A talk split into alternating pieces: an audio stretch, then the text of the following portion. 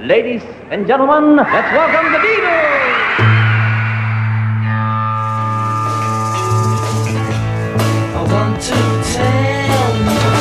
About the Beatles, der Podcast zu den Fab Four mit Malte Asmus. It's great, it's sold, it's the bloody Beatles, shut up. Alle Hoffnungen auf eine Wiedervereinigung wurden am 8. Dezember 1980 brutal zerstört, als Mark David Chapman John Lennon in New York vor seinem Apartmentkomplex erschoss. Nie wieder würden die Beatles jetzt noch eine Chance haben, neues Material zusammen einzuspielen. Aber moderne Technik, die Production Skills des jahrelangen Beatles-Fans Jeff Lynne und das Mammutprojekt Anthology machten das Unmögliche Mitte der 1990er doch noch möglich, denn um dieser Gesamtwürdigung ihrer Karriere noch die Kirsche obendrauf zu setzen, kamen die vier Beatles nach 25 Jahren sogar noch zweimal gemeinsam musikalisch zurück und sie machten mit den Sessions zu Free as a Bird und Real Love das Hockmill Studio zu einem Meilenstein in ihrer Bandgeschichte und in unserem Podcast zu einem Place to Remember. Well, let me ask you it this way. Are you getting back together? No. And yet, with Free as a Bird, We we, did. somehow did. Yeah. Das Hockmill Studio in East Sussex im Süden von England gelegen, eingebaut in eine alte Mühle, die Hock Hill Mill, erbaut Ende des 18. Jahrhunderts und 130 Jahre lang als Kornmühle in Dienst. Nach mehreren Besitzerwechseln kaufte Paul McCartney dann die mittlerweile leerstehende Mühle im Jahr 1981 und ließ sie zu einem Aufnahmestudio umbauen. Und seit der Fertigstellung 1985 hat Paul hier zahlreiche seiner Alben produziert und das mit ganz viel altem Equipment, das früher auch zum Inventar der Abbey Road Studios gehörte und dann seinen Weg in die alte Mühle fand, erzählt Paul hier in einer Doku seines alten Freundes Klaus Vormann. And what happened is, you know, these record companies, they're rationalising, and the bosses say, uh, you've got to get rid of this to the studio guys, and they ring me up at panic. I've got to get rid of it. I said, okay, I'll buy it. And, uh, so it all comes here, you know. Und darunter sind einige der ikonischsten Gerätschaften aus der alten Abbey Road und damit auch aus der Beatles-Geschichte. Aufnahmepulte, Bandmaschinen, aber vor allem auch diverse Instrumente, deren Klang jedem Beatles-Fan bestens vertraut sein dürfte. Zum Beispiel die alte Epiphone Casino, auf der Taxman und Paperback Writer eingespielt wurden und noch viel mehr, erzählt Paul. Uh.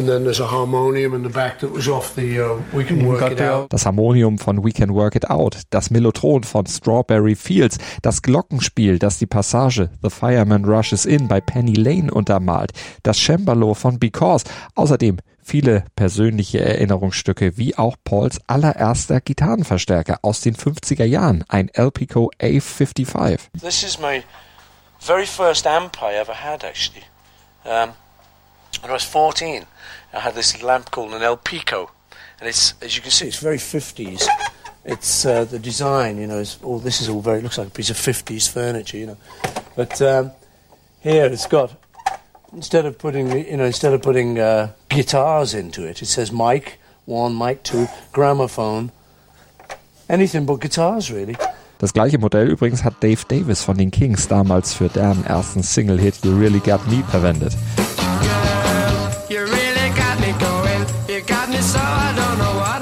Paul McCartneys Lieblingsstück in dem Studio ist allerdings der alte Double Bass von Bill Black, dem Bassisten von Elvis Presley, den der auf Heartbreak Hotel spielte. Paul demonstriert das mal in der Doku zum Making-of seines Albums Flaming Pie. Elvis will have been standing just about, just about there somewhere. Bill Black back, backing him up. Well, since my baby left me, I found a place to dwell. It's down at the end of lonely street. It's a Heartbreak Hotel. It's so lonely, baby. You'll be so lonely. You'll be so lonely. Goodbye. So that for me is a very special piece of wood. Also ein Aufnahmestudio, das zwar relativ neu gebaut wurde, aber trotzdem voller Musik und vor allem voller Beatles-Geschichte ist. In allen Ecken und Enden trifft man die und damit ist diese Mühle natürlich auch der passende Ort für die virtuelle Beatles Reunion 1994, als sich Paul, George und Ringo dran machten, die Demos von John Lennon zu Free as a Bird und Real Love zu veredeln und zu echten Beatles-Songs zu machen. Die Vorgeschichte dieser Sessions ist schnell erzählt. Zum Jahreswechsel 93-94, da hatte Paul Joko angerufen, ihr ein frohes neues Jahr gewünscht und sie beschlossen, die alten Animositäten jetzt endgültig zu begraben. Sprachen ein bisschen über alte Zeiten und alte Demos von John, die in ihrem Besitz waren und die die anderen drei Beatles eventuell nutzen könnten für eine virtuelle Beatles Reunion. Und ein paar Wochen später überreichte Yoko Paul bei Johns posthumer Induction in die Rock'n'Roll Hall of Fame mehrere Tapes mit Demos. There were three that we liked um, Free as a Bird, Real Love. And so those were the two that we did. Erzählt Paul hier und so klangen die Tapes.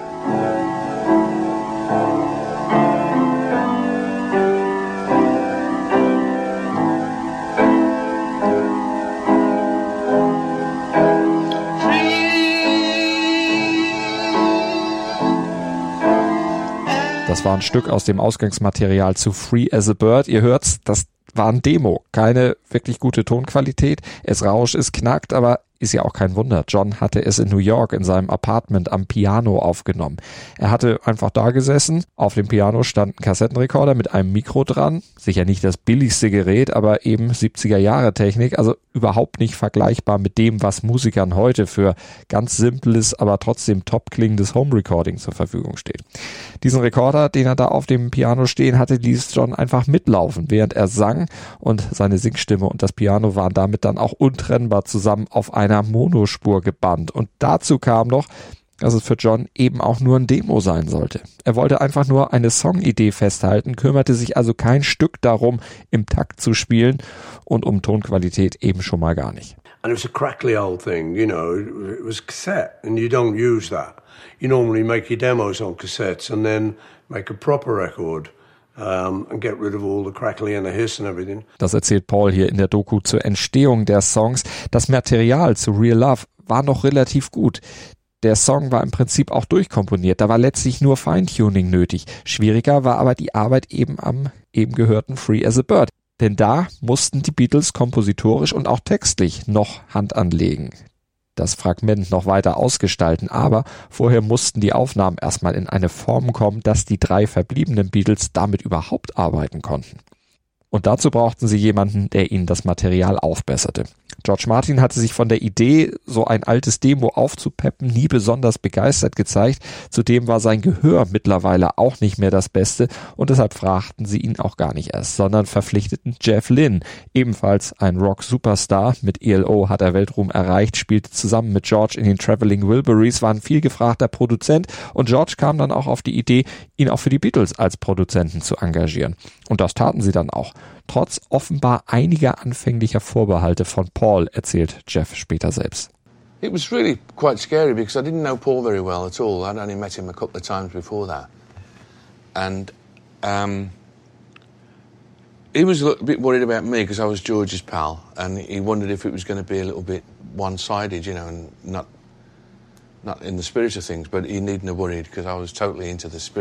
Und deshalb war Jeff Lynne eine wirklich gute Wahl, denn er schlug im Prinzip zwei Fliegen mit einer Klappe. Zum einen war er natürlich fachlich top, die Beatles mochten auch seine Musik und er war jemand, der sich komplett in den Dienst der Sache stellte. Und er war auch eine neutrale Person, einer von außen und so eine Person war unheimlich wichtig für die Beatles zu diesem Zeitpunkt, sagte auch Paul. It could be dangerous just to all go in the studio. It could be get nasty. Um, you got egos, you know, flying around, surprisingly. Und wie wir aus der Geschichte der Beatles wissen, immer wenn eine neutrale Person dabei war, dann hatten die Jungs ihr Ego auch im Griff und arbeiteten tatsächlich konzentriert für die Sache, egal ob mit Eric Clapton beim Weißen Album, bei den Aufnahmen zu While My Guitar Gently Weeps, mit Billy Preston bei Let It Be. Die Jungs zeigten sich immer von ihrer besten Seite, wenn jemand von außen dabei war. Und nun war dieser jemand Jeff.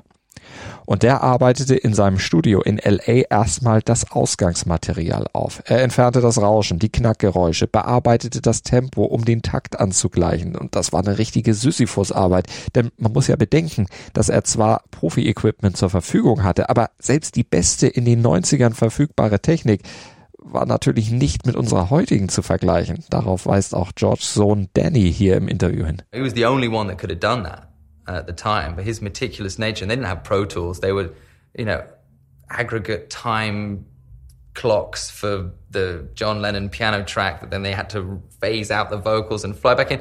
I mean, it was just right down Jeff's street. Jeff was perfect for that role. Mit den aufbereiteten Demos im Gepäck reiste Jeff dann nach England und in der Hockmill, da saßen sie dann am 11. Februar 1994 zusammen, um mit den Aufnahmen zu beginnen. Aber erstmal wurde Wiedersehen gefeiert, denn Paul, George und Ringo, die hatten sich ja auch lange zu dritt nicht gesehen und tauschten erstmal Erinnerungen aus. Und Jeff, der saß dabei, komplett starstruck und lauschte mit offenen Augen. The first afternoon really was just banter, you know. It was all the three of them. They'd been in, in the same room for, for years. And so I'm just sitting there with them, like in the, in the club with them, you know. And uh, it's just like, wow, I'm in the Beatles club, and it's like, and and it's like a, a club meeting and having a reminisce. It was just superb. It was like Hamburg stories, you know, all the Liverpool stories. It was just magnificent, and I was just willing just to sit there forever and not ever do a bit of work. just listen to these stories. They, they were the stories you sort of almost knew, but these are the real, yeah, the real kind of the real thing, the real actual, as it really happened. Jeff hörte sich also die alten Geschichten an und wurde dann Teil einer neuen Geschichte, aber eben bescheiden im Hintergrund, wie es seine Art ist und im Dienst der Sache. Und die Sache war extrem kompliziert, denn gerade bei Free as a Bird, da mussten sie den Song jetzt schrittweise aufbauen, denn es war ja, wie gesagt, nur ein Fragment. Die Lyrics waren nicht fertig, einige Passagen hatte John ausformuliert, an anderen Stellen nur gesummt, um sich später einen Text zu überlegen. Hier sprang Paul dann ein, so wie früher. Er textete einfach weiter und dann mussten die vier einen Backing-Track erstellen, Overdubs drauflegen und alles so arrangieren, dass die Piano-Gesangpassagen von Lennon natürlich reinpassten. It was so hard to do. I mean, because laying that voice in there, which was got a piano glue to it, was really difficult, you know. It was almost virtually impossible, uh, but we got it done somehow. Und das mit damals vor allem analoger Technik, aber natürlich den musikalischen Fähigkeiten aller Beteiligter. Ein selbstverständlich riesiger Vorteil. And Paul really helped on that because he sort of ghosted John's voice a little bit underneath. And uh, it was, it came out really good in the end. For what it started out as, it was amazing. So I'm, I'm pretty chuffed with it.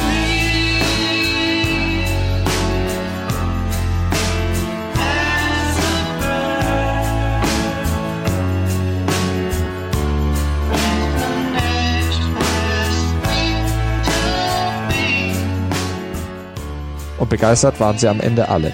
It sounds like the Bloody Beatles, das hatte Ringo am Ende befunden und deshalb war es für alle auch eine wirklich spezielle Erfahrung.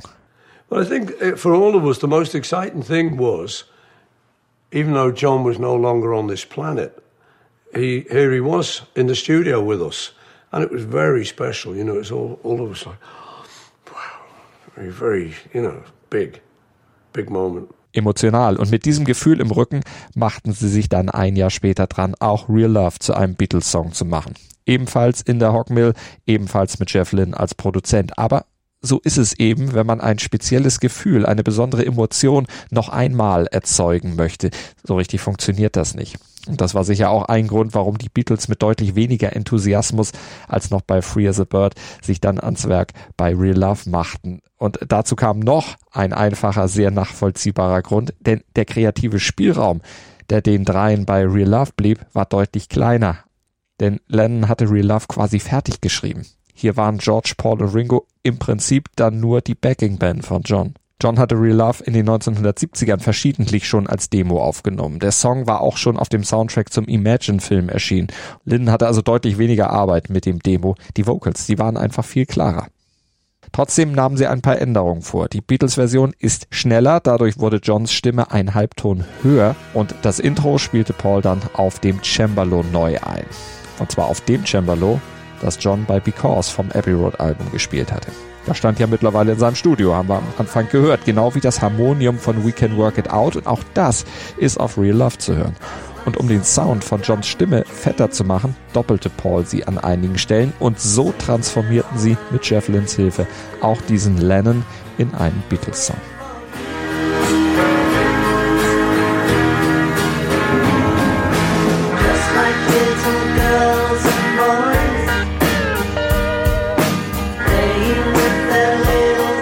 Course, when we got the song finished, I will, I'll never forget. Paul came and gave me a big hug, and he said, "Well done, you've done it."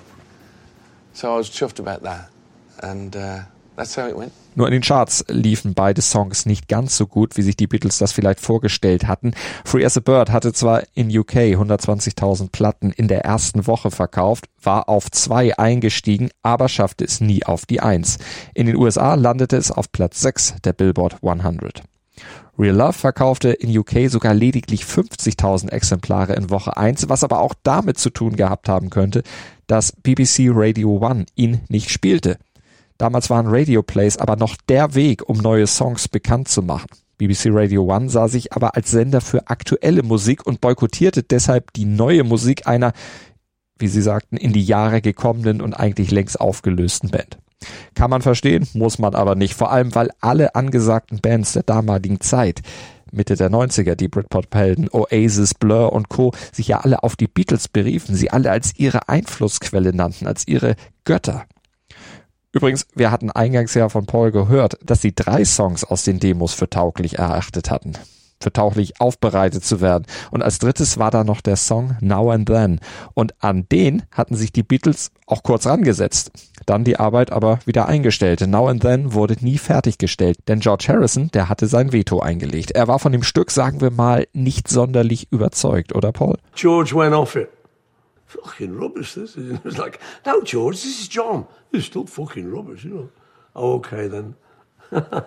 Also wurde die Arbeit eingestellt und das war typisch für die Beatles. Wenn einer Einwände hatte, von einem Song, von einer Idee nicht wirklich überzeugt war, dann beugten sich die anderen und verwarfen die Idee, erzählt Paul. We didn't like it, didn't matter if John Lennon wrote it or Paul McCartney or George Harrison wrote it. It was like, no.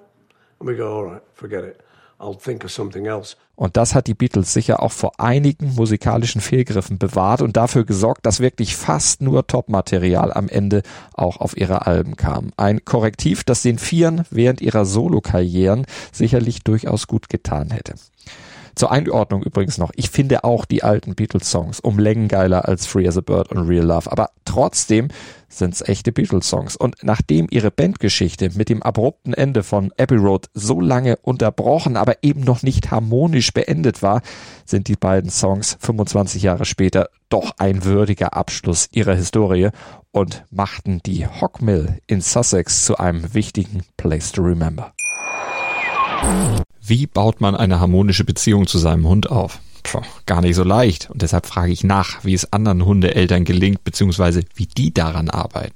Bei Iswas Dog reden wir dann drüber. Alle 14 Tage neu mit mir, Malte Asmus und unserer Expertin für eine harmonische Mensch-Hund-Beziehung, Melanie Lippisch. Iswas Dog mit Malte Asmus. Überall, wo es Podcasts gibt.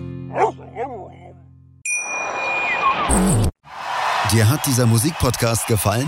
Dann abonniere, bewerte und empfehle ihn weiter. Mein Musikpodcast.de, Deutschlands erstes Musikpodcast-Portal. Von ABBA bis Zappa. Hast du selber einen Musikpodcast und willst ihn bei uns kostenlos hosten? Klicke einfach meinmusikpodcast.de slash meine-podcasts. Meinmusikpodcast.de, Deutschlands erstes Musikpodcast-Portal.